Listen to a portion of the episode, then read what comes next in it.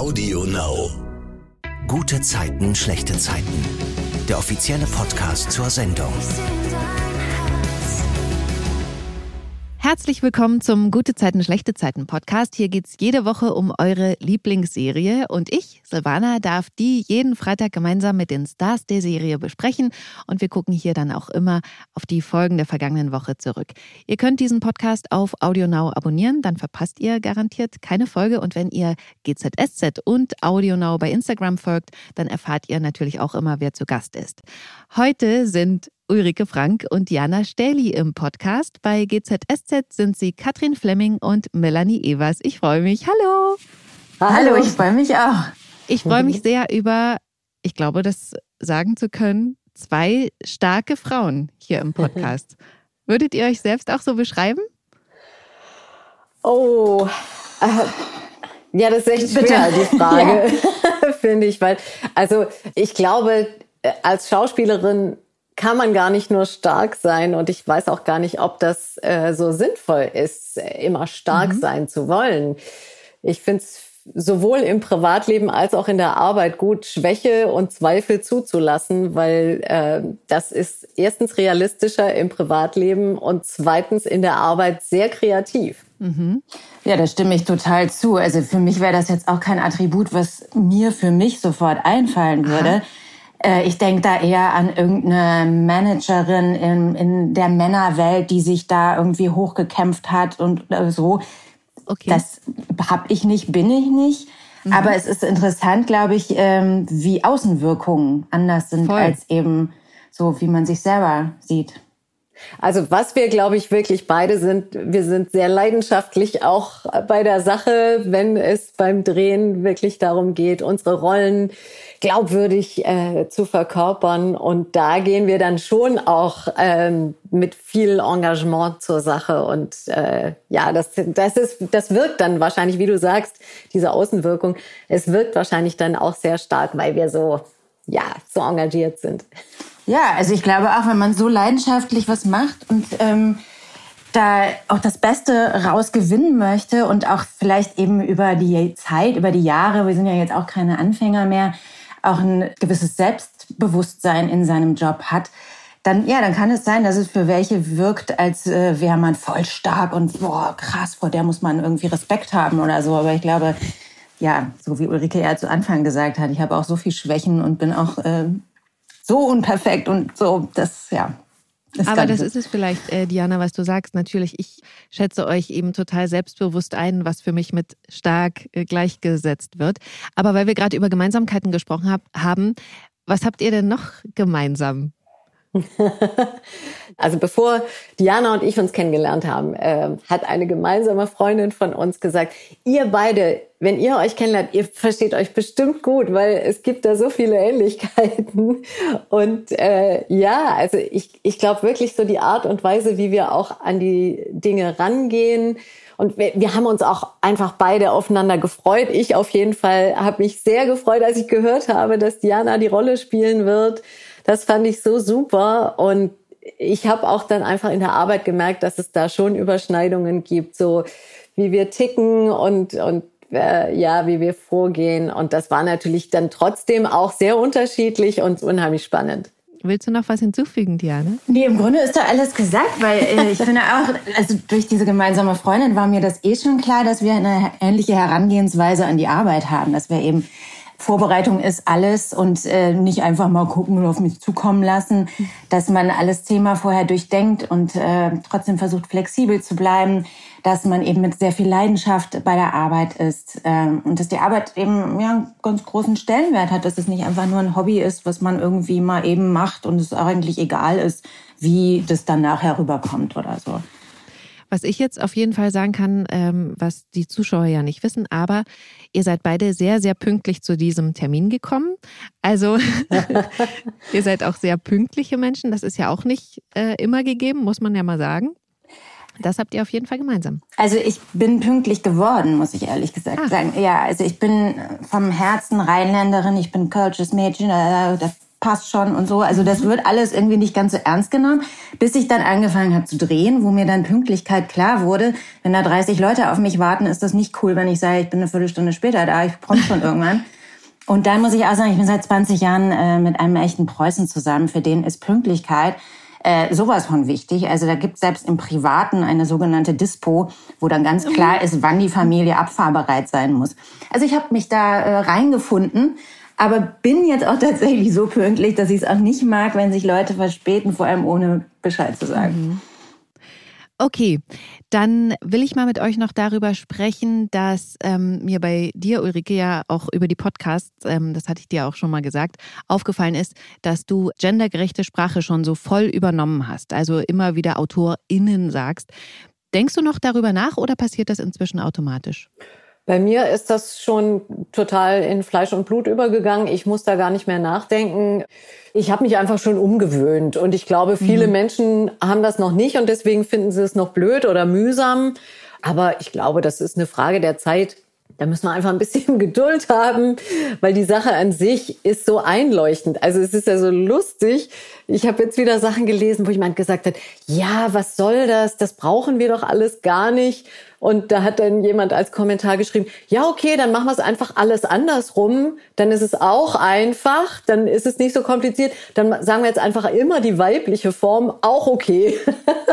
so, und man muss einfach mal so komplett auf die andere Seite, mal alles aus der ganz anderen Richtung betrachten. Und dann kommt vielleicht langsam die Erkenntnis, dass das vielleicht schon für was gut ist. Und ja, einfach ein bisschen Geduld und ja, also mir macht es überhaupt keine Mühe mehr. Für mich ist es ganz normal und ja. Wo du das jetzt erzählst, fällt mir gerade ein, ich habe im Internet so einen Spruch gelesen, das habt ihr bestimmt auch gesehen, dass äh, Angela Merkel ja inzwischen so lange Kanzlerin ist, dass viele ja nur sie als Kanzlerin kennen. Und einfach, wir benutzen jetzt das Wort Kanzlerin weiter, auch wenn es ein Mann ist, weil sie das eben nur so kennen. ja. ne? Also das ist ein super Beispiel. Ja, total. Diana, Melanie arbeitet ja inzwischen im Vereinsheim. Ähm, sie hat ja auch ein eigenes Café, bevor sie äh, mit ihrem Mann Tobias nach Indonesien da ausgewandert ist. Ist sowas auch was, was du dir für dich vorstellen könntest? Oder also was würdest du machen, wenn du nicht mehr als Schauspielerin arbeiten könntest? Also ich glaube, Gastro und ich gehen so gar nicht zusammen. Ich bin mhm. wirklich, ich weiß nicht, aber ich würde mal behaupten, eine der wenigen Schauspielerinnen, die auch wirklich noch nie gekellnert hat oder irgendwas.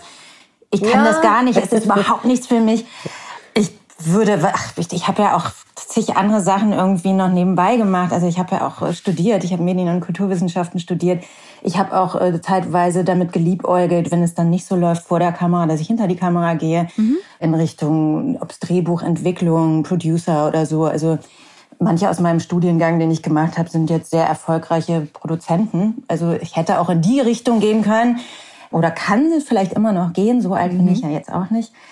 Aber Kaffee, also in halt Zeiten auch, die irgendwie, ich weiß es nicht, so abends arbeiten, ist auch nichts für mich. Ist, nee, wäre überhaupt nicht Diana.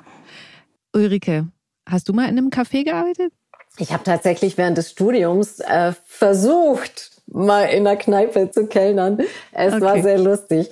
Also äh, ich habe einen Abend durchgehalten und danach habe ich zu oh. dem Chef gesagt, Vielen Dank, aber das ist so gar nicht meins. Ich war dermaßen überfordert. Ich, ich kann ja eigentlich ganz gut, also ich kann mir gut Sachen merken, Texte und so, das geht ja inzwischen relativ schnell. Ich konnte mir auch die Bestellungen schon merken, aber das zum Tisch bringen war total mein Problem. Und das ist heute noch. Also wenn ich in einer Szene irgendwie ein Getränk tragen muss oder so, das ist so gefährlich. Ich sage mal, Leute, überlegt euch das dreimal, weil da geht meistens was schief. Ein ganzes Tablett mit Getränken, das war ein absoluter Albtraum für mich. Habe ich einfach, also ja, ging gar nicht. Deswegen, allein deswegen nicht. Ich habe allerdings schon mhm. eher mal drüber nachgedacht, eine, eine eigene, naja, ein Café oder irgendwas, ein Bistro zu eröffnen. Also das ist ja nochmal was anderes, mhm. wenn man, wenn man dann da verantwortlich ist. Aber ich glaube auch die Arbeitszeiten und die, diese Verpflichtung, du musst ja eigentlich immer da sein, damit der Laden ja. läuft. Das wäre mir auch zu viel und das, äh, ja. Also ich, ich freue mich, wenn es weiter gut läuft als Schauspielerin. Bestimmt. Ich würde gern äh, direkt den Wochenrückblick mit eurer Geschichte anfangen. Melanie ist ja ziemlich durch den Wind, weil nach und nach ihre Erinnerungen an die Zeit vor dem Koma zurückkommen. Letzter Stand war, dass sie sich an einen Streit mit Tobias erinnern konnte, bei dem er ihr plötzlich ganz fremd war, sie Angst hatte und ihm das gefallen hat. Und davon hat sie Yvonne erzählt. Und bei einem Freundinnenfrühstück im Mauerwerk spricht Katrin Yvonne auf Mel an, weil sie ja weiß, bei der Physiotherapie quatschen die auch mal privat miteinander. Ulrike, was erfährt sie davon, Yvonne? Naja, so richtig viel erfährt sie nicht, leider.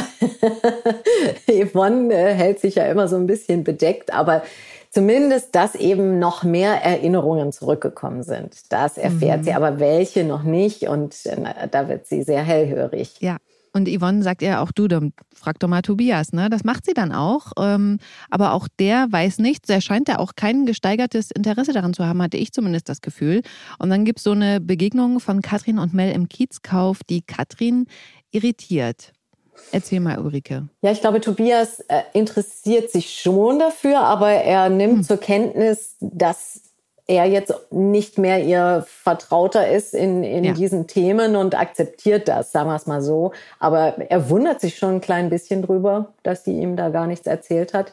Also so, da ist schon so ein bisschen eine Irritation da, auch natürlich bei Katrin und dann gibt es diese Begegnung im Kiezkauf und die ist sehr, sehr merkwürdig, weil Katrin merkt, dass, dass Melanie ihr irgendwie was sagen will oder doch nicht. Also sie weiß es nicht so richtig. Auf jeden Fall mhm. starrt sie sie an und da kommt aber nichts und lässt dann einfach ihren Einkaufskorb stehen mit dem Portemonnaie ähm, mhm. und geht raus. Also da merkt Katrin dann sofort, irgendwas ist da nicht in Ordnung. Ja, total durch den Wind.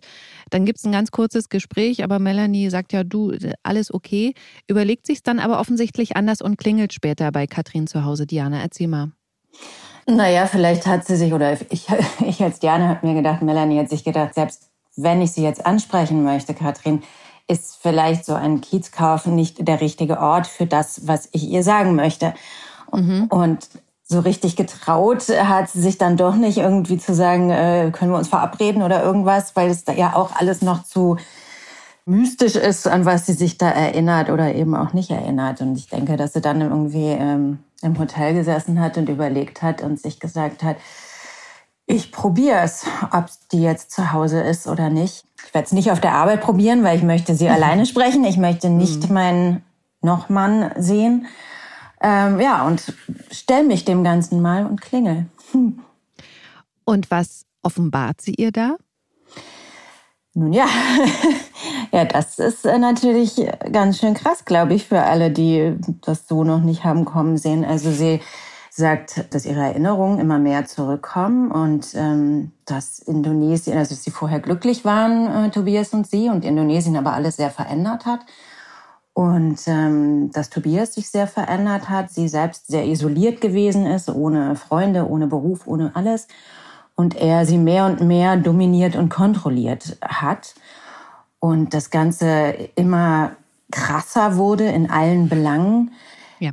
bis sie irgendwie gemerkt hat, er scheint auch irgendwas ihr zu geben, was sie schwächt, weil sie nicht mehr sie selbst ist, ihr schlecht war und äh, Kreislaufprobleme hatte und, und, und. Und dass ihre Konklusio daraus ist, dass er versucht hat, auf irgendeine Art und Weise sie zu vergiften und wäre sie nicht abgehauen damals, was ja nachweislich ist, das wissen wir ja alle schon, dass sie mit dem Boot abgehauen ist und ihren mhm. Ehering dort gelassen hat nach einem Streit, sagt Melanie Katrin, dass Tobias sie sonst umgebracht hätte.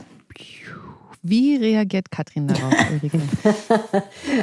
ja, also das geht schon weiter vorne im Gespräch los, dass sie sehr mhm. irritiert ist über das, was Melanie da sagt und das eigentlich nicht glauben kann. Aber äh, sie, also Katrin ist momentan sowieso auch so in so einer mh, hm, Phase, wo sie sich auf etwas einlässt in der Beziehung mit Tobias, was neu für sie ist. Also nicht nur im sexuellen Bereich diese mhm. Dominanz, die sie zulässt, also Kontrolle abzugeben, das findet sie sehr spannend aber eben auch grundsätzlich in dieser Beziehung. Das, das findet sie interessant, aber es irritiert sie auch oder das, das ist sie nicht gewohnt. Also sie ist mhm. eigentlich gewohnt anzusagen, so und so und so.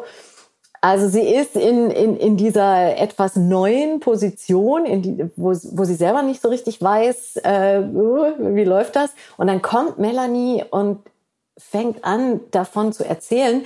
Und da gibt es eben auch einiges, wo sie sich wiederfindet, wo Katrin sich wiederfindet mit diesen widerstrebenden Gefühlen oder äh, neuen Gefühlen. Aber relativ schnell wird klar, okay, das geht in eine ganz komische Richtung und das glaubt Katrin auf gar keinen Fall. Also und wenn wenn dann Melanie sagt, äh, der wollte mich töten, da ist wirklich das glaubt Katrin einfach nicht, aber sie ist schockiert. Also sie weiß erstmal überhaupt nicht, was sie dazu sagen soll. Äh, aber dann äh, positioniert sie sich doch sehr eindeutig. Ich fand ja krass, dass Melanie auch das Sexuelle eben angesprochen hat. Das fand ich schon ein bisschen also gerade wenn man jemanden warnen will, aber so aus privater Sicht, hey, ich erzähle doch nicht, was ich für einen Sex mit dem Mann habe. Also. Naja, es ist die einzige oder der Haken, womit Melanie wusste oder glaubt zu wissen, dass sie sie kriegen kann, dass sie eine gewisse Glaubwürdigkeit auch vor Katrin hat. Weil Melanie geht davon aus, dass Tobias, dass er so ist, dass das seine Vorlieben sind und dass er auch mit Katrin eine solche Art von Sexualleben hat. Und ich glaube, dass das so der Punkt ist, wenn sie den nicht erwähnt hätte, wäre es alles zu absurd gewesen mhm. und Katrin hätte sich vielleicht da nicht so drin wiedergefunden aus Melanies Perspektive. Mhm. Das ist ja auch so ein bisschen Fischen im Trüben. Sie weiß es ja nicht wirklich, sie probiert es halt mal und landet äh, zumindest vermeintlich einen Treffer. Also man merkt schon, okay, uh, da scheint irgendwie was auch Ähnliches im Gange zu mhm. sein. Und Katrin denkt ja aber dann schon nach diesem Gespräch über das nach, erinnert sich auch an Szenen, wo sie auch schon dachte, vielleicht ist Tobias gewalttätig. Ne? Sie, da hatte sie ja den Ermittler auch drauf angesetzt, noch bevor Mel überhaupt aufgetaucht ist. Und nach einem Meeting im Büro sagt Katrin Tobias ja, dass Mel bei ihr war und auch, was sie ihm vorwirft. Alles. Obwohl Mel ja gesagt hat, sagen Sie es nicht. Ulrike, wie reagiert denn Tobias darauf? Ja, man merkt daran, dass Katrin ganz klar Tobias vertraut, sonst würde sie es ja mhm. nicht erzählen. Äh, also für sie ist eindeutig, das ist Quatsch, was Melanie da erzählt hat, aber sie überprüft eben trotzdem alles, was so geschehen ist, daraufhin und äh, spricht ihn darauf an. Das spricht eigentlich auch für die Beziehung, muss ich sagen. Also es fand ich auch ganz gut, dass die diese Ebene haben, dass man solche doch sehr heiklen Dinge so deutlich und klar anspricht. Und äh, natürlich ist Tobias geschockt darüber, dass Melanie das erzählt, weil er sagt, das, das stimmt überhaupt nicht und alles ist einvernehmlich geschehen. Und das, das muss man ja auch sagen. Also es, es gab jetzt äh, auch immer wieder Diskussionen auf manche Szenen, äh, die zwischen Katrin und Tobias stattgefunden haben, auch gerade was das Sexuelle angeht da haben dann viele gesagt, oh, das ist ja schrecklich, der tut Katrin weh. ähm, das, das Prinzip da ist tatsächlich Dominanz. Also es geht darum, Kontrolle abzugeben und sich jemandem anzuvertrauen. Mhm. Äh, und das ist das, was eben für Katrin auch so spannend ist. Aber es erfordert wahnsinnig viel Vertrauen so etwas zu tun. Und das haben die beiden offenbar. Und das zeigt sich jetzt auch in dieser Szene, wo sie sehr offen darüber sprechen können und wo er auch ganz klar seine, seinen Schock darüber, dass Melanie das erzählt, über ihn auch rauslassen kann. Und sie, sie sind da ganz auf einer Wellenlänge und, und verstehen sich. Und Katrin glaubt ihm auch erstmal, ne? Total, absolut. Ja. Also sie möchte ihn auch verstehen. Also sie möchte verstehen, was, wie kann das sein, dass Melanie das erzählt und als er sagt, äh, ich werde mit ihr sprechen oder ich muss mit ihr sprechen, ich muss das klären, denkt Katrin erst so, oh nee, und äh, ich habe es ja mhm. irgendwie auch versprochen oder zumindest habe ich nichts Gegenteiliges äh, gesagt, als Melanie ja. sie gebeten hat, das nicht an Tobias weiterzugeben. Dann denkt sie, ja doch, vielleicht ist es ja auch in Ordnung und es kann geklärt werden. Aber dann kommt es ja wirklich dazu. Äh, Tobias stellt Melanie zur Rede, Diana. Erzähl mal, wie sich das da entwickelt. Ähm, also da arbeitet Melanie im Vereinsheim. Auch da ist wieder die Frage, inwieweit das die passende Situation für so ein klärendes Gespräch ist. Und Tobias stößt da draußen auf sie, während sie Tische abräumt. Ähm, mhm. Und Melanie merkt sofort am Tonfall, so jetzt weiß er es, weil kurz vorher sind sie sich begegnet und da hat sie gemerkt, ach, er hat noch nicht mit, also Katrin hat noch nicht mit ihm gesprochen, okay. Und jetzt merkt sie genau, ähm, okay, er weiß es und er wird sie konfrontieren. Und genau das tut er. Und sie verteidigt vor ihm auch ganz klar ihre Erinnerungen und sagt einfach, ich erinnere mich wieder. Du kannst mir hier, mir kannst du jetzt nicht mehr erzählen, nein, aber das war doch so oder so. Ich weiß es wieder. Mhm. Und damit beenden sie im Grunde das Gespräch auch. Also gibt dann irgendwie so einen kleinen Schritt, ich weiß gar nicht, ob man das sieht als Zuschauer. Es gibt so einen kleinen Schritt von Tobias auf Melanie zu, wo sie ja. zurückweicht mhm. und man dann doch merkt, ah, da, da hat sie eine gewisse Anspannung oder Angst vor diesem Mann und äh, sie flüchtet nach drinnen ins Vereinsheim. Mhm. Es gibt ja auch diesen, so ein Gespräch im Kiezkauf. Also da sagt sie ja dann auch, ich rufe die Polizei, wenn du noch näher kommst. Ähm, und er schreit sie ja dann an, sie soll mit den Lügen aufhören und sie wird die Beziehung mit Katrin nicht kaputt machen. Was ich interessant daran fand, ist, dass Maren diesen Streit im Kiezkauf ja auch mitbekommt. Die ist äh, nämlich auch da reingekommen und hat das gehört. Und deswegen spricht sie Katrin später darauf an. Ulrike, erzähl mal, wie dieses Gespräch verläuft zwischen den Freundinnen. Es gab ja schon die Situation ziemlich am Anfang, als Tobias aufgetaucht ist und äh, das losging zwischen Katrin und Tobias, dass Maren auch immer wieder mal gesagt hat, Mensch, du, ich habe mitgekriegt, wie der so einen Wutanfall bekommen hat und sein Handy mhm. äh, gegen die Wand geschmissen hat. Katrin selber hatte ja recherchiert, hat Artikel gefunden, wo Tobias auch verdächtigt wurde, vielleicht mit dem Verschwinden von Melanie was zu tun zu haben. Also da gab es auch schon mal so, so Verdachtsmomente oder Irritationen. Und darauf hm. bezieht sich eben auch äh, Maren und sagt, Mensch, ah, ich habe das da mitbekommen. Also der ist ja schon auch ganz schön bossy. Und Katrin ordnet das aber sofort auch entsprechend ein und sagt, ja, damals hast auch du äh, dir Gedanken gemacht, aber das ist geklärt und ähm, nee, das ist nicht so. Also das hat mhm. mit Gewalt gar nichts zu tun. Das ist ein ganz anderes Thema. Mhm. Und dann gibt es ja noch mal ein finales Gespräch für diese Woche zumindest zwischen Katrin und Mel im Vereinsheim. Diana, Mel ähm, spricht Katrin an. Erzähl mal, wie das verläuft. Naja, also sie hat sie gebeten, eindringlich gebeten, weil sie Angst vor diesem Mann hat, dass mhm. sie nicht verrät, dass äh, sie da gewesen ist. Und dann kommt dieser Mann, vor dem sie auf irgendeine Art und Weise Angst hat und stellt sie mehrfach zur Rede, schreit sie an, bedroht sie in ihren Augen. Also sie fühlt sich wirklich bedroht. Und da steht dann diese Frau vor einem, die ähm, ja die dieser Bitte so gar nicht nachgekommen ist, sondern äh, eben das eins zu eins sofort weitergetragen hat. Mhm. Und da ist natürlich eine äh, gewisse Kältemauer, die Mel gegenüber Katrin sofort aufbaut und sie auch gleich zur Rede stellt. Ich hatte sie doch gebeten, mhm. nichts zu erzählen. So, warum dann trotzdem? Ja, und da sind dann die Positionen ganz klar. Also ich meine, äh, bei Katrin ist dann ganz klar die Haltung, weil sie ihn liebt, weil sie ihm vertraut, weil sie ihm glaubt. Und bei Mel ist ganz klar die Haltung, das ist, wird dein Problem werden, mhm. dass du ihm jetzt so, also da, ne, da ist wie so eine Mauer zwischen den beiden. Die, und die Mauer heißt Tobias. Also ich habe gerade so ein Bild vor mir. ja, ist ganz gut, ein ganz gutes Bild. Wobei äh, ich sagen muss, also eins zu eins hat sie es natürlich so nicht weitergetragen, sondern also das sind ja echt extreme Anschuldigungen. Also zu sagen, der wollte mich umbringen, das muss man sich mal vorstellen. Also wenn eine Frau kommt und die sagt dir, der Typ, mit dem du jetzt zusammen bist, der mhm. wollte mich mal umbringen. Äh, das ist ja auch, wem glaubt man da, bitteschön? Und das ist sehr, sehr schwierig, aber ich denke schon, dass Katrin ja, äh, die ist ja nicht auf den Kopf gefallen. Mhm. und äh, die geht da in sich, die überprüft das ja auch wirklich. Deswegen diese ganzen Erinnerungen, die sie da auch hat und wo sie nochmal zurückgeht, um dann zu dem Schluss zu kommen. Also wahrscheinlich ist wirklich bei Melanie durch das Koma da so ein Durcheinander, dass sie ihr auch ganz klar sagt, sie brauchen Hilfe. Da ist mhm. was bei ihnen nicht in Ordnung, sie sind krank.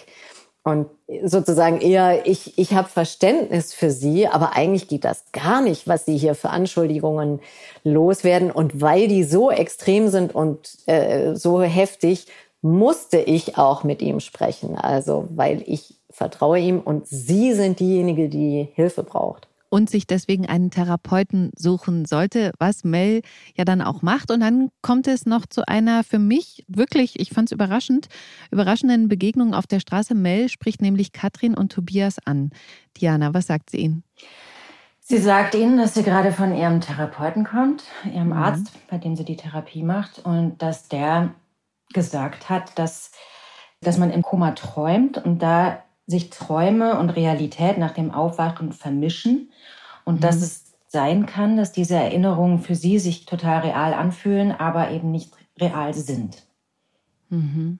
Und das sagt sie ihnen und gibt ihnen quasi einen gewissen Segen damit oder sagt so, ähm, ich bin keine Gefahr mehr für euch. Mhm. Ich glaube, sie hat sich dann auch entschuldigt, ne, dafür, dass sie das gesagt hat. Ja. Also bei ihm. Aber also, das fand ich total überraschend. Und Tobias und Katrin hatte ich das Gefühl, überrascht es auch, diese Wende, oder, Ulrike? Auf jeden Fall. Also, mhm. ich glaube, weder Tobias noch Katrin haben damit gerechnet, dass es so schnell und scheinbar einfach ist und dass sie dann doch so eine Einsicht hat. Und es bleibt eine Irritation. Aber immer, also das muss ich ja mal sagen, das ist ja auch schon ähm, vor wenigen Wochen gewesen, als Mel eben erst gedacht hat, okay, ich kämpfe jetzt um Tobias und dann gibt es da eine klare Ansage und dann sagt sie, ja, okay, gut, ich kann es auch alleine. Da gab es dann nur ein Gespräch mit Yvonne und dann hat sie Einsicht, genauso wie jetzt, geht sie zum Therapeuten, alles klar. Also, Wo, ist da schnell zu überzeugen. Ja, wobei, also beim ersten Mal, da hat sie ja dann zwar gesagt, okay, dann werdet glücklich, aber Ja, also das ist, da hat sie ja dann trotzdem nochmal versucht, ihn wieder zu kriegen. Also ganz so einfach war es nicht. Das fand ich übrigens eine super Szene, die habe ich ja auch schon im Podcast besprochen, wie ähm, Mel da einfach Essen gemacht hat für Tobias, obwohl das quasi der Drops gelutscht war und dann Katrin da stand. Und diesen Dialog wirklich, den fand ich so gut zwischen euch sozusagen. Und ich habe mich so gefreut, boah, geil, jetzt hier wieder richtig. Katrin hat wieder eine würdige Gegnerin. Und ähm, weil das so hart war auch von Mel, ne? das, was man bisher ja gar nicht kannte, so, so bestimmt, ey, das ist mein Mann. Danke, dass Sie sich um den gekümmert haben. Also hat mir richtig ähm, Spaß gemacht. Ja, mir natürlich auch, weil ich da auch schon, ähm, ich wusste ja, dass es da irgendwann hinkommt.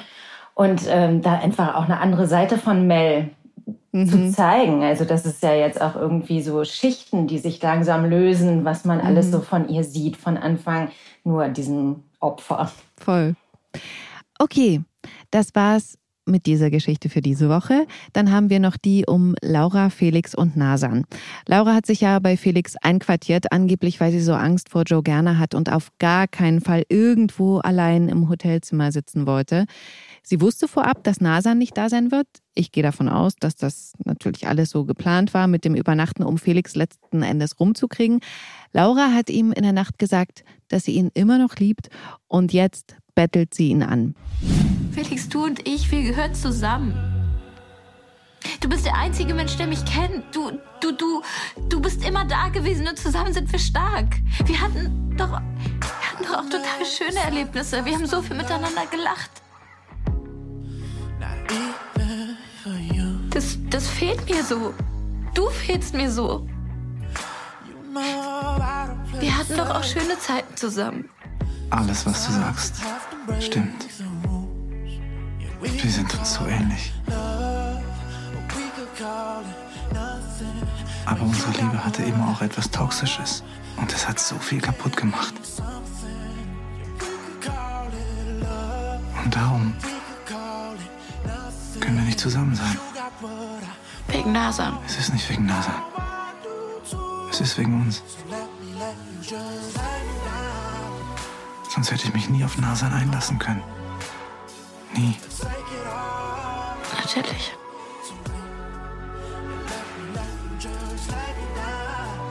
Vielleicht musste ich das noch mal hören. Es tut mir leid. Alles gut. Ich hätte nichts sagen sollen. Und dann geht Laura zurück auf die Couch, um zu schlafen. Und dort sieht Nasan sie am nächsten Morgen liegen, die von einem Kurztrip zu einer Kollegin auf dem Land wieder zurück ist. Und Nasan ist verständlicherweise total sauer. Und die sagt Laura dann, oh, du kannst ja noch zum Frühstück bleiben, jetzt hast du es ja schließlich schon auf die Couch geschafft. Und Nasan geht dann. Und hier will ich ganz kurz privat rein. Frühstück generell, ja oder nein? Und wenn ja, wie? Frühstück am Wochenende oder unter der Woche? Das sind so zwei, also Erzähl. Uhrzeit. Bei mir ist es, also ich brauche irgendwann Frühstück. Ich kann nicht ohne Frühstück, aber mhm.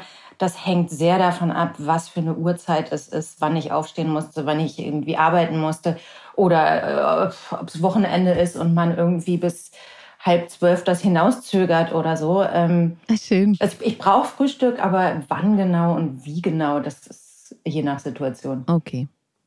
Ulrike, bei dir? Ich mache jetzt schon eine ganze Weile Intervallfasten und ah. das bekommt mir total gut. Und ich versuche nach 18 Uhr nichts mehr zu essen. Und ich lasse auch tatsächlich das Frühstück sausen, selbst wenn ich nicht um 7 Uhr in der Maske sein muss. Ich trinke nur einen Kaffee und dann esse ich zum allerersten Mal um 10 Uhr wieder was und das bekommt mir so gut. Also ich schlafe viel besser und äh, ja, ich fühle mich fitter und deswegen ist Frühstück bei mir inzwischen so ein bisschen äh, abhanden gekommen. Tatsächlich, wenn ich dann zu Hause bin und äh, um 10 Uhr dann Zeit habe, dann mache ich mir meistens so ein richtig schickes Porridge mit, äh, wenn es geht, frischen Beeren. Und ja, also das ist dann auch für mich ein richtiger Spaß. Aber ja, Brötchen holen ist bei mir nicht mehr. Mhm. Also verzichtest du generell so auf Teigprodukte sozusagen oder?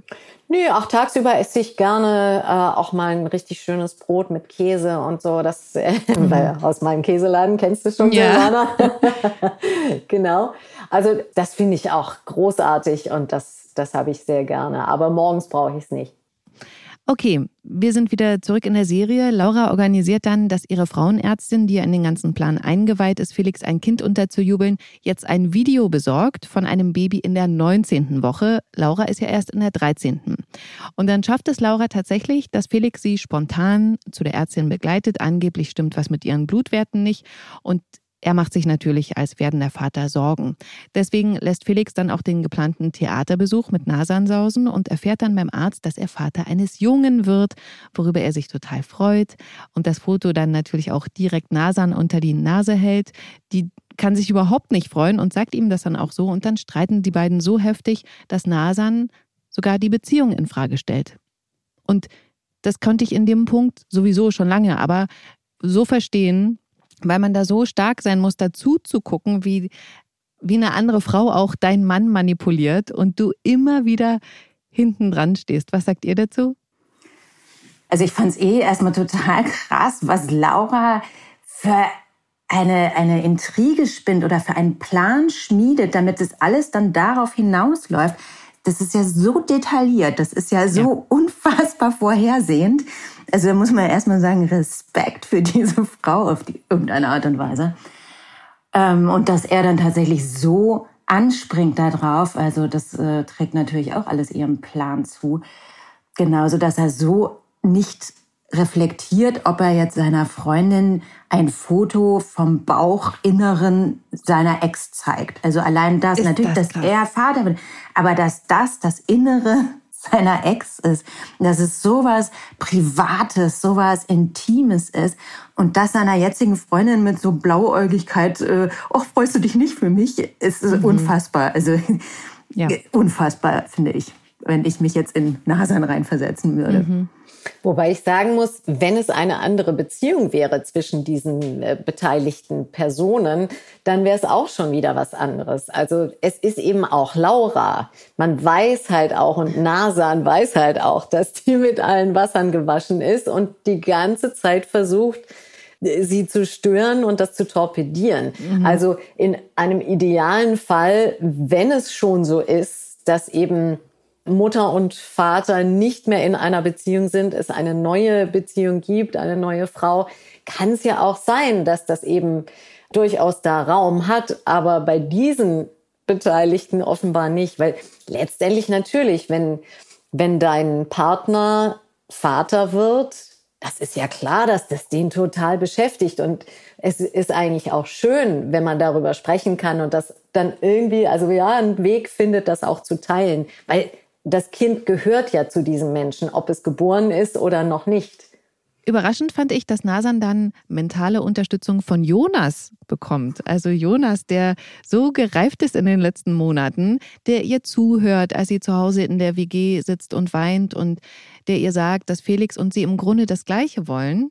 Fand ich richtig schön. Da habe ich mich echt gefreut über, über Jonas halt. Und dann versöhnen sich Felix und Nasan auf der Straße wieder, was Laura sieht. Und ihr wird klar, sie muss sich eventuell damit abfinden, dass Felix nicht zu ihr zurückkommt und sie das Kind alleine großziehen wird. Und da habe ich gedacht, na endlich konzentriert sie sich mal auf das Wesentliche. Fand ich eine gute Wendung. Auf jeden Fall. Also ich glaube, ähm, was einem nicht gut tut, da sollte man sich dann eher fernhalten.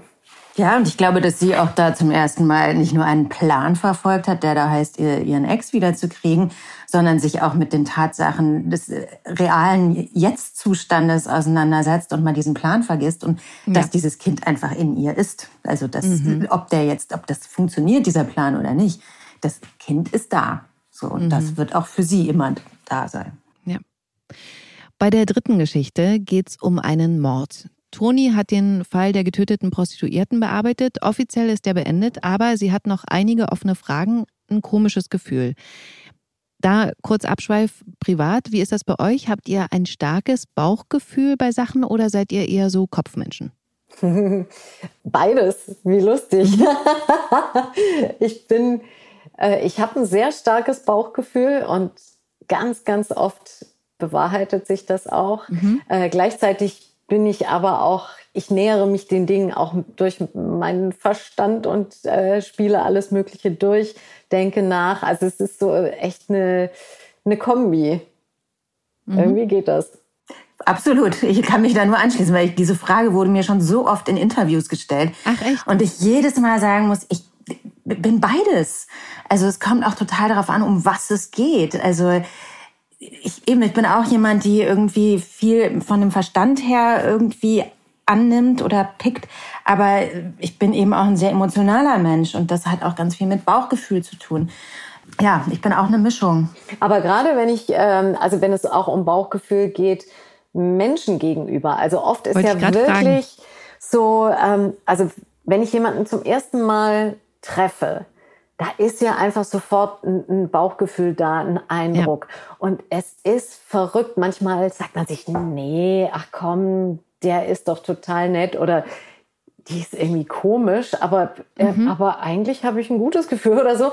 Und irgendwann äh, erfüllt sich das. Voll. Und man denkt so, ah, ich hatte doch sofort das Gefühl. Ich habe gleich mhm. gedacht, da stimmt was nicht. Und ja, so ist es dann leider auch. Das finde ich auch. Also bei Menschen würde ich auch sagen, bin ich auch irgendwie Bauch-Herz-Mensch. Es sind so Sachen, wenn es um Entscheidungen geht oder so. Da spiele ich dann irgendwie, spielt mein Verstand sehr viel mehr mit. Und dann spiele mhm. ich das durch und spiele ich das durch. Und bin jetzt keine, die irgendwie einfach spontan eine Entscheidung trifft, die vielleicht auch wichtig ist im Leben. Mhm. Ähm, also weiß ich nicht, jetzt hätte ich mal wieder gern. Mein Mann hat mir nach zwei Tagen, dass wir uns kannten, einen Heiratsantrag gemacht. Oh, und ich war nicht so Bauch- und Herzmensch, dass ich gesagt habe, ja. Und er sagt mir heute noch, das wäre romantisch gewesen. Hätte ich sofort ja gesagt. Nein, ich habe irgendwie fünf Jahre gewartet, bis ich ja gesagt habe. Also so, das ist bei mir so dann wieder der Verstand. Okay, er war der Bauchmensch. Er wusste, dass es passieren wird. Ja. Preuße als Bauchmensch. Ja. Voll romantisch. Toni findet jetzt jedenfalls heraus, dass der Hauptverdächtige in dem Fall, der angeblich Selbstmord begangen hat, vorhatte, sich einen Hund aus dem Tierheim zu holen. Das spricht für sie eindeutig gegen einen Suizid. Ihr Kollege Bastian sagt allerdings immer wieder, sie steigert sich da rein und will sie überzeugen, dass da nichts mehr zu holen ist. Aber wir Zuschauer, wir wissen ja schon, er ist der Mörder und will die Tat vertuschen. Toni wird dann total sauer auf ihn, weil sie bei ihrem Chef auch versucht, mit ihren neuen Argumenten die Ermittlungen wieder zum Laufen zu bringen. Aber Bastian fällt ihr natürlich in den Rücken. Sie zweifelt dann an sich, aber Erik, also ihr Ex-Freund, der bestärkt sie, indem er sagt, ey, das hat wahrscheinlich einen Grund, dass du nicht loslassen kannst. Dann nochmal eine Zwischenfrage an euch. Wie ist das mit euch und Loslassen? Habt ihr da eine gute Methode?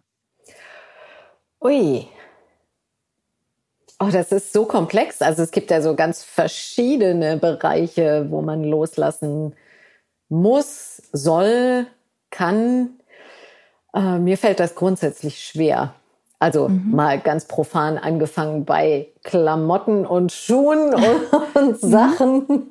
Also ich, ich kann mich sehr, sehr schwer nur von Dingen trennen, weil ich immer das Gefühl habe, was weiß ich, die Schuhe kann ich nochmal anziehen, aber auch der Brief, ah nee, ja gut, es ist eigentlich nur eine Weihnachtskarte, aber na, also so, das fällt mir wirklich schwer, weil es mir auch was bedeutet.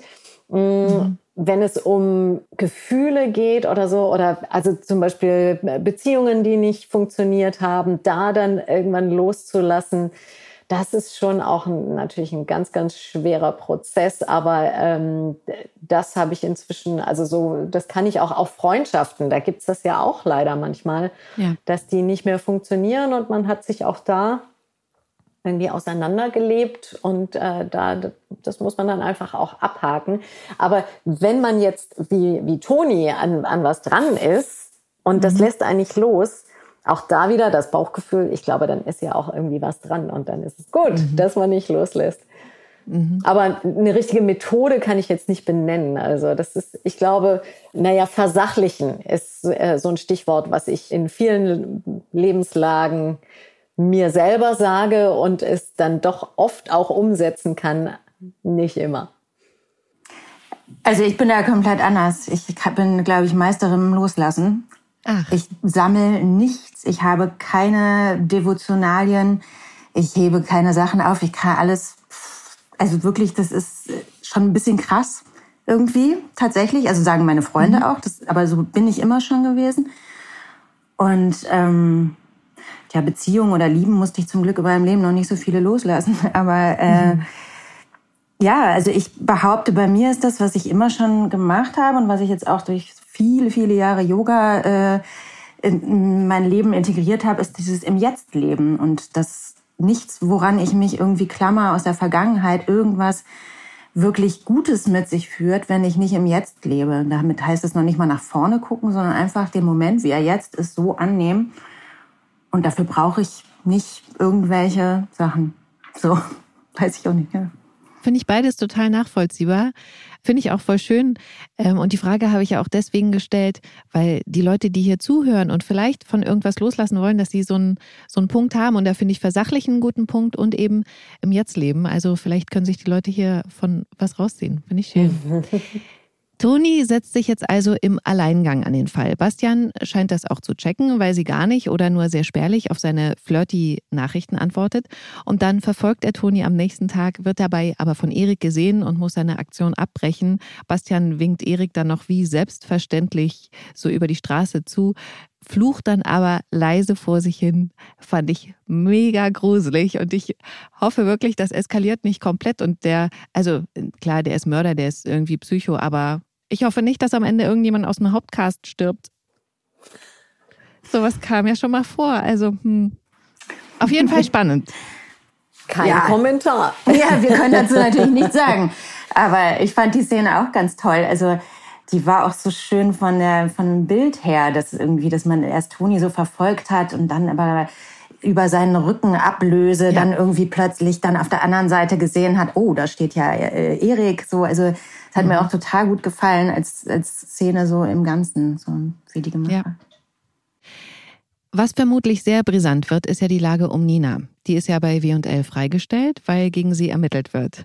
Da gab es ja einen unsauberen Deal mit einem Investor. Nina ist jetzt super sauer auf Katrin und Joe, weil die ihr gesagt haben, das ist total normal in der Branche. Und jetzt ist sie mit Leon bei ihrer Freundin Yvonne und Joe zum Essen. Nina flippt da total aus, als sie mitkriegt, wie Joe einen Anruf kriegt von Flick, eben diesem Investor, wegen dem sie ja in der Scheiße sitzt und zu dem Joe jetzt total nett ist. Und Nina nervt dann auch noch, dass Joe sofort nebenbei in einem anderen Telefonat geklärt hat, dass Yvonne nicht für ein Blitzerfoto belangt wird, das vor wenigen Stunden von ihr entstanden ist und worüber sich Yvonne geärgert hat. Also Joe räumt da gerade für jeden irgendwie alles aus dem Weg, selbst kleinere Vergehen und das bringt Nina dann dazu, eine Ansage zu machen. Sie spricht da von einer bekackten Doppelmoral. Das fand ich super, weil Nina ist immer so nett und jetzt sagt sie solche Sachen. Also habe ich mich mega gefreut. und dann ist quasi der Abend hinüber, Leon und Nina gehen. Und Nina kriegt dann ja am nächsten Tag von einer befreundeten Chefin einer anderen Immobilienfirma gesagt, dass Nina in der ganzen Branche gar keinen Job mehr kriegen wird, weil jeder von den Ermittlungen gegen sie weiß. Und das bringt Nina dann dazu, nochmal zu Joe ins Büro zu gehen. Ich will meinen Job zurück. Sonst stellt mich ja niemand ein, wie du dir denken kannst. Ja, wir können das auch nicht. Wie soll das gehen? Lass dir was einfallen, du bist ja sonst auch so kreativ. Solange das Ermittlungsverfahren... Joachim, ich war immer loyal. Ich habe eine zweite Chance verdient. Die bekommst du ja auch, sobald die ganze Angelegenheit beendet ist. Wie oft denn noch? Okay. Ich arbeite hier schon seit ein paar Jahren. Ich weiß alles über diese Firma. Auch über die schmutzigen Deals. Schmiergelder, Auslandskonten, fingierte Ausschreibungen. Was wird das? Willst du mich erpressen? Fand ich krass. Erstens, das hätte ich nie von Nina gedacht, dass sie sowas macht.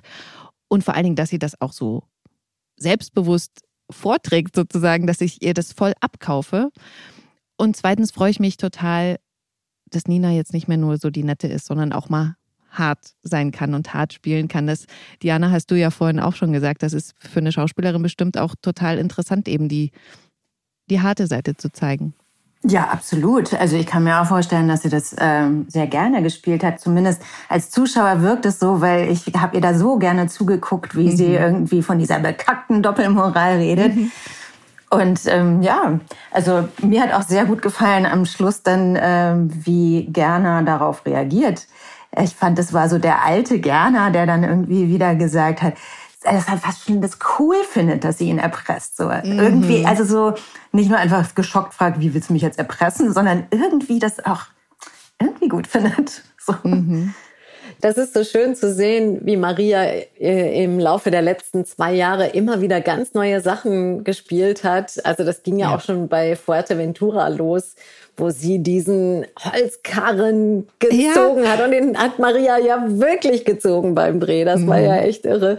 Und so sind inzwischen ganz viele Farben dazugekommen und, und ich, ich sehe auch, wie viel Spaß ihr das macht. Wir beide hatten ja auch so großen Spaß bei diesen Dreharbeiten, wo Katrin und Nina so gegeneinander kämpfen. Und mhm. auch da ist es äh, genau wie du sagst, Diana, das ist eigentlich sowohl Katrin als auch Gerner schätzen das, wenn jemand sich hinstellt und seine Meinung sagt und ihnen die Stirn bietet. Also da ist ganz viel Respekt dann auf einmal da. Wobei jetzt ganz spannend ist, dass Nina ja sich eigentlich so ein bisschen auch auf diese schiefe Bahn begibt. Also wahrscheinlich sagt sich Nina, okay, ich schlag euch jetzt mit euren eigenen Waffen und das sieht ja nicht so schlecht aus. Abschließend noch mal eine Frage an euch. Wenn ihr euch was wünschen könntet, was ihr sozusagen, also wie die Rolle sich entwickelt. Also wir haben jetzt bei beiden, bei Katrin ja sowieso, die hat ja schon ganz viele Facetten gezeigt. Mel zeigt ja auch inzwischen mehrere. Was würdet ihr euch wünschen, welche Facette zeigen zu können? Mhm. Mal losgelöst von der Rolle. Also, oder sagen wir mal so, vielleicht, wenn, wenn ihr eine andere Rolle spielen könntet, welche würdet ihr gern spielen? Also ich werde auch, auch diese Frage immer wieder gern gefragt. Was ich gerne mal machen würde, was ich noch nicht gemacht habe, ist äh, ein Kinderfilm oder Kinderserie zu spielen, weil ich glaube, dass mhm. mir das auch sehr liegen würde, diese Art von leichtem Overacting, was die oft haben. Also da hätte ich mal total Lust drauf oder was Historisches. Das ist jetzt eigentlich mhm. eher so gar nicht die Rolle an sich, sondern irgendwie ein bisschen mehr das äh, drumherum. Aber das sind die beiden Sachen, die ich gerne mal machen würde. Mhm.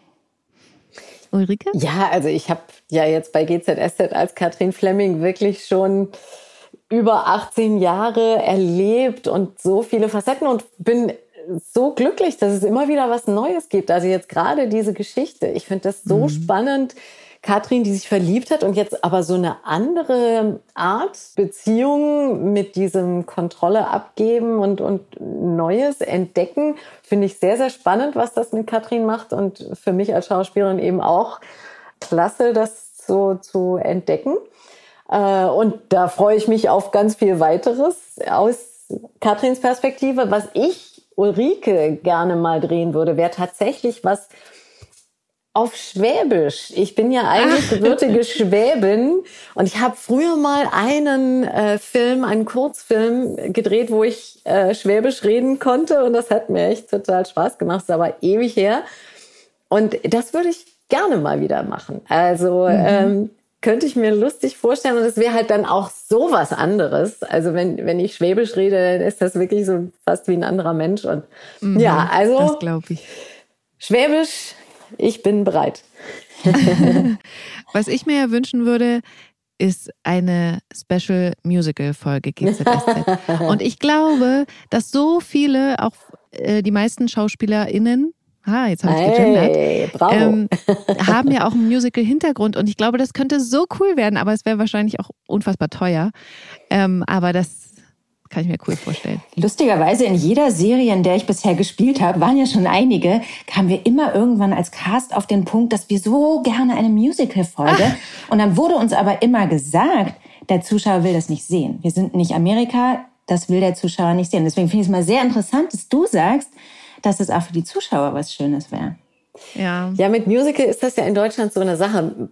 Marc, mein Mann, der schreibt ja Musicals, der ist Komponist. Und in Deutschland ist Musical eben so eine bestimmte Sparte. Und das ist tatsächlich der Riesenunterschied zu, zu den USA, wo Musical alles ist. Da ist das wirklich Drama, wirklich äh, Stück oder nur Show, Revue, das kann alles sein. Und hier verstehen die meisten unter Musical halt so Show, Cats, äh, ja. Mamma Mia aber dass man damit richtig gut äh, Geschichten erzählen kann, wenn man eben gut schreibt. Also dazu braucht man gute Autoren, die bräuchte man dann. Also okay, den Komponisten habe ich schon an der Hand.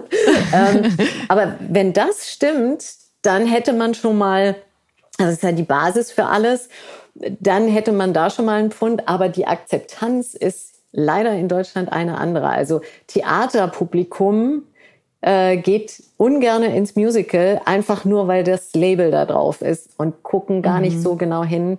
Und da wäre sicherlich ein Konflikt, aber Spaß machen würde es mir total. Und ich glaube tatsächlich, also wir haben da auch schon ganz oft drüber gesprochen. Okay. Es ist eben die Frage, ne? man geht immer so raus, wir merken das bei den Specials, wenn wir Specials drehen, dann gehen wir auch aus dem normalen, gewohnten raus, aus der Sehgewohnheit und da ist man auf einmal woanders und das ist immer ein bisschen schwierig. Also das muss man sich gut überlegen, äh, weil es dann manchmal den Rahmen sprengt. Okay, vielleicht machen ja die GZSZ-Fans eine Petition. Ist ja, ist ja gängig heutzutage. Das war's für diesen Podcast. Mit GZSZ geht's am Montag weiter um 19.40 Uhr bei RTL und auf TV Now. Bekommt ihr die nächsten Folgen schon sieben Tage vorab. Vielen Dank, Ulrike und Diana, für den Besuch. Super ja, gerne. gerne. Vielen Dank dir. Bis zum nächsten Mal. Tschüss. Ja, Tschüss. Gute Zeiten, schlechte Zeiten der offizielle Podcast zur Sendung.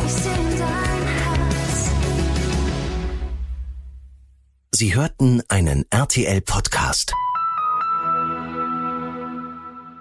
Das war es mit dem GZSZ-Podcast für heute. Ich habe aber einen ganz, ganz tollen Tipp für euch, was ihr jetzt hören könntet.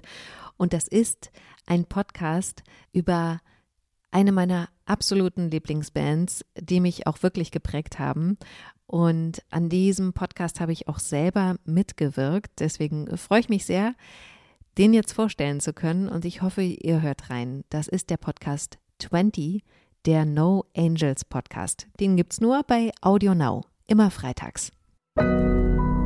Audio Now.